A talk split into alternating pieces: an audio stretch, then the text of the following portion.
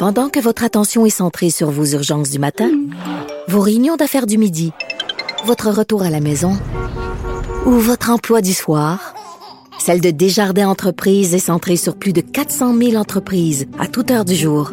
Grâce à notre connaissance des secteurs d'activité et à notre accompagnement spécialisé, nous aidons les entrepreneurs à relever chaque défi pour qu'ils puissent rester centrés sur ce qui compte, le développement de leur entreprise.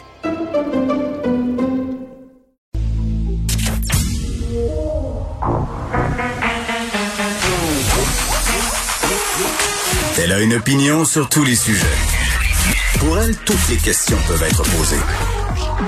Geneviève Peterson. Cube Radio. Frotte, frotte, frotte, c'est ce que je fais chaque jour avant de commencer l'émission avec des petites lingettes nettoyantes. On a comme repogné de quoi hein, dans le lavage de main, dans le frottage. Et moi, j'ai même euh, poussé euh, mon obsession de la désinfection jusqu'à me commander un steamer à vêtements. Bon, parce que ça fait bien pour défroisser le linge, mais pour vrai, euh, c'est ce qu'utilisent les gens en magasin quand on essaie des vêtements, un steamer très, très chaud. Puis c'est rendu que je les sacs à dos de mes enfants quand ils reviennent de l'école. Bon, pas chaque jour, des fois, je suis moins parano ou moins motivée. C'est selon. Faites votre choix entre les deux, là. Mais pour vrai, euh, je lave les boîtes à lunch, je lave le linge parce que, évidemment, le nombre de cas qui a augmenté nous amène à se remettre un peu euh, dans le même état d'esprit qu'on l'était au printemps, là, c'est-à-dire, OK, tu sais, je vais recommencer à les laver, mes fruits, mes légumes. Je vais recommencer à frotter mes boîtes euh, de pâtes, mes boîtes de céréales, mes pots quand je reviens de l'épicerie.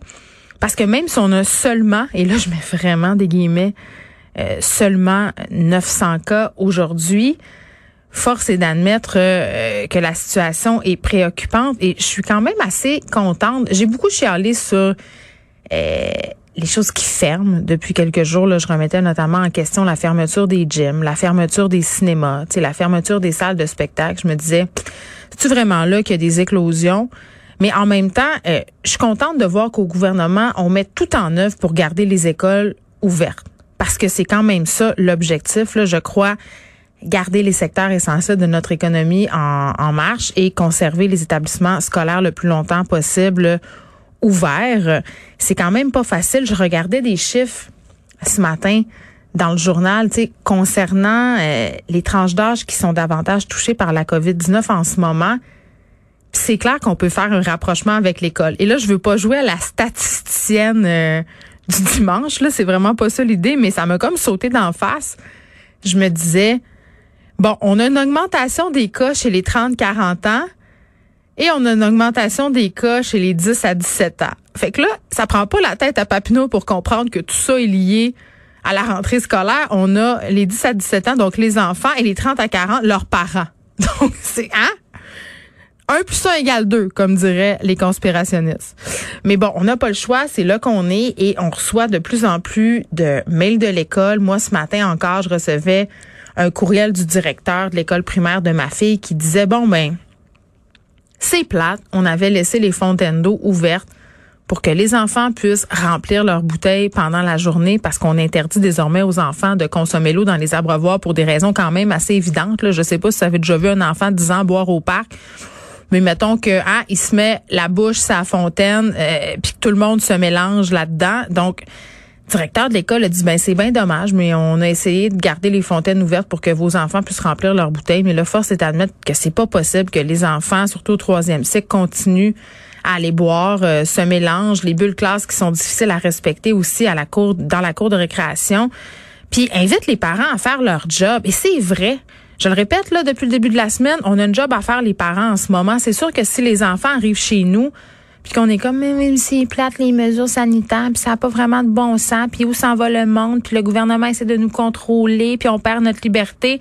Mais qu'est-ce que vous pensez qu'ils font les enfants rendus à l'école?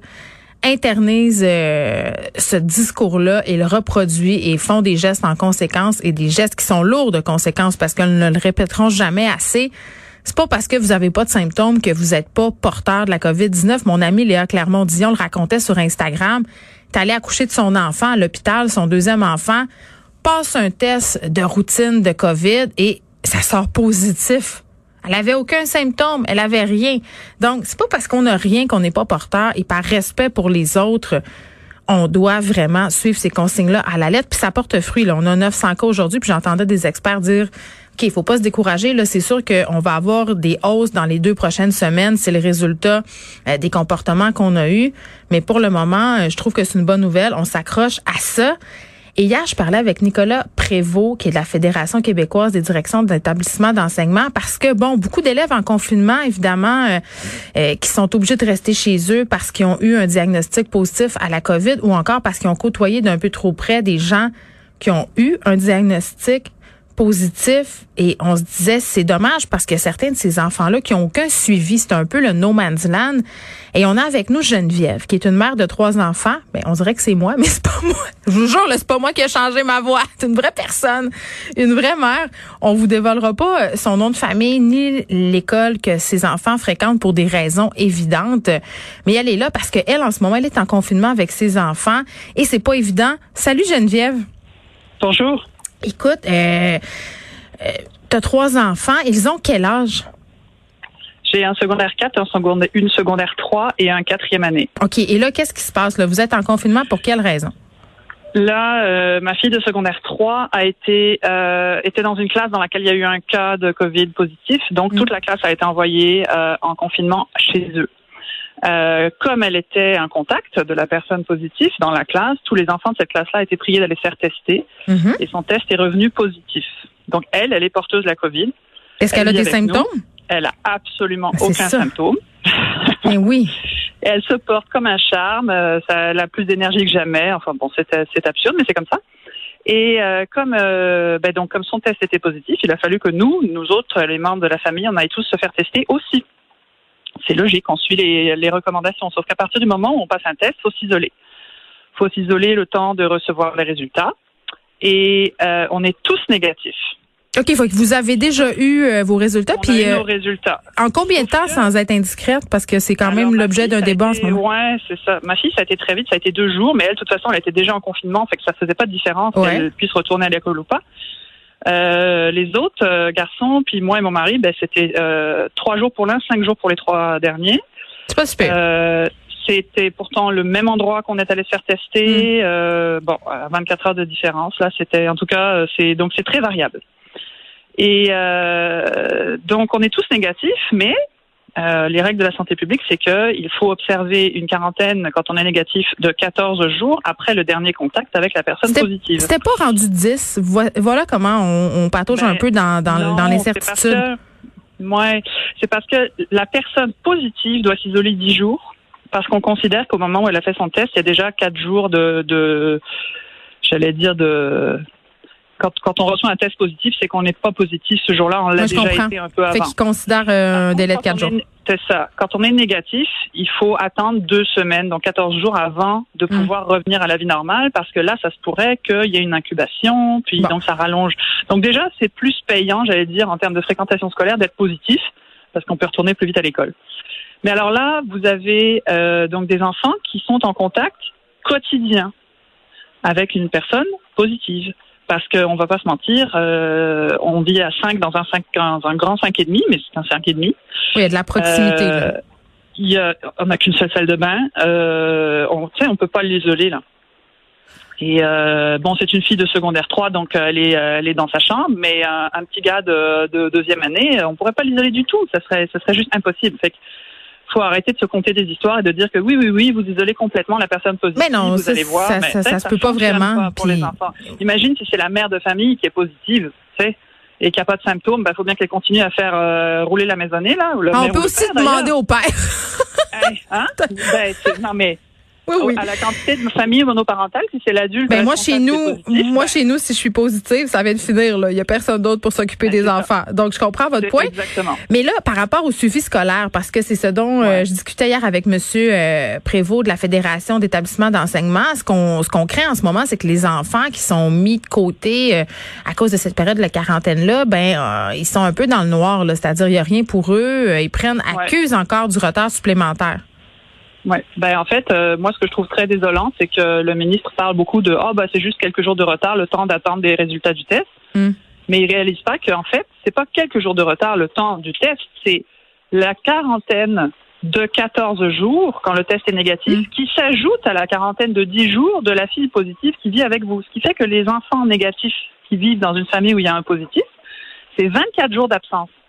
Puis dans, pendant ce temps-là, est-ce qu'il y a un suivi scolaire? Comment ça se passe, là? Il n'y a rien d'obligatoire. On dépend du bon vouloir des profs. Puis là, je leur tire mon chapeau parce que euh, c'est c'est une rentrée. euh, C'est toute une rentrée là, Mhm. euh, avec euh, du monde qui s'absente pour le test. Il revient au bout de cinq jours. On a une évaluation qu'il faut qu'il faut refaire pour cette personne-là. Ensuite, il y en a deux autres qui s'absentent pour un autre test. Ensuite, il y en a un qui est pas là pendant deux semaines parce qu'il fait son 14 jours. Il revient, mais là-dessus, c'est un autre qui repart. Et alors lui, on sait même pas quand est-ce qu'il va rentrer. Fait que vous avez des espèces de classes. Elles sont jamais complètes. C'est tout le temps le gruyère total. Il faut tout, faut que les profs arrivent à donner leurs cours quand même.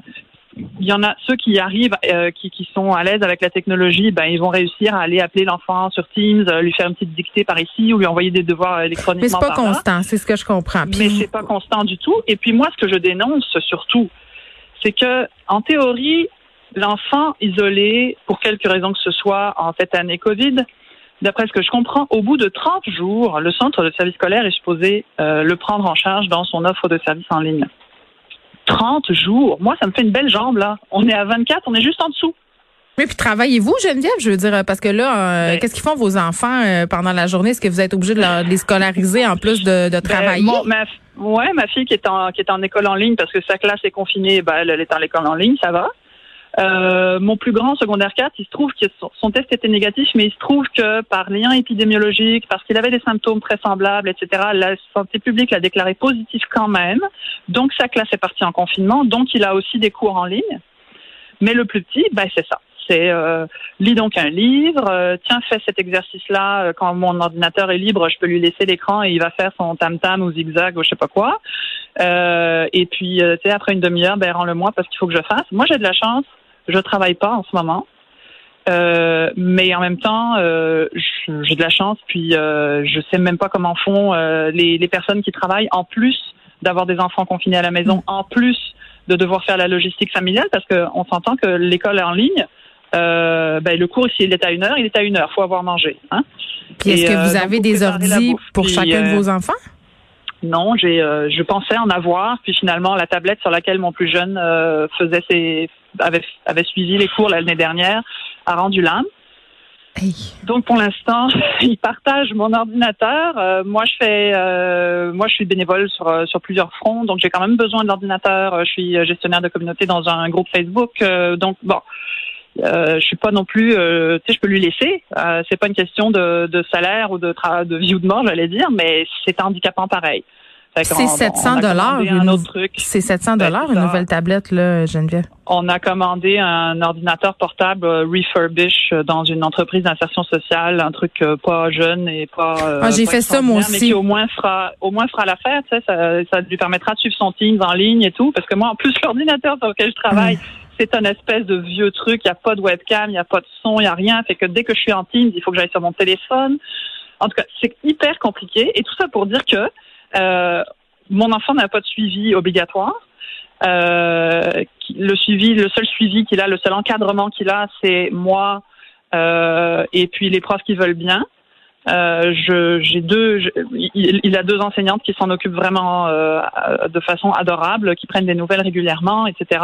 Mais c'est pas le cas de tous les enfants. Et puis, mon fils, il a pas de difficultés scolaires, mais un enfant qui est en PIA, Mm.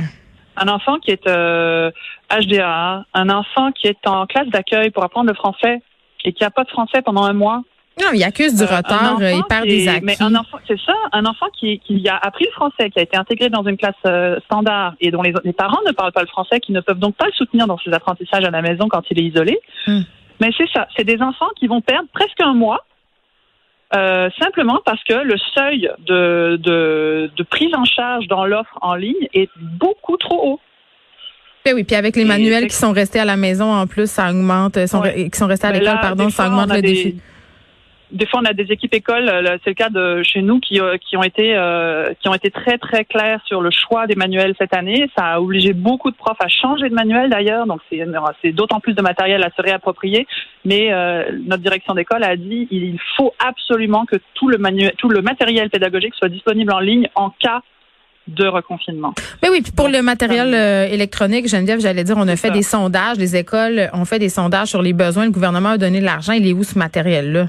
En ce moment. Ben ça, je, ouais. Ça, ah. je sais que Merci. Le, à l'école, maintenant, il y a les secondaires 4 et 5 qui vont avoir besoin des ordinateurs. C'est que eux, ils sont en, en classe en ligne euh, obligatoire un jour sur deux. Euh. On va leur souhaiter aussi d'avoir Internet haute vitesse parce qu'il y a encore 340 000 foyers québécois qui ne disposent pas d'une connexion haute vitesse. Geneviève, merci. On va vous souhaiter euh, bonne chance avec tout ça et un retour le plus rapidement possible à une vie, le nouveau normal, comme on dit. Merci beaucoup. Ouais, ben, merci. Au revoir.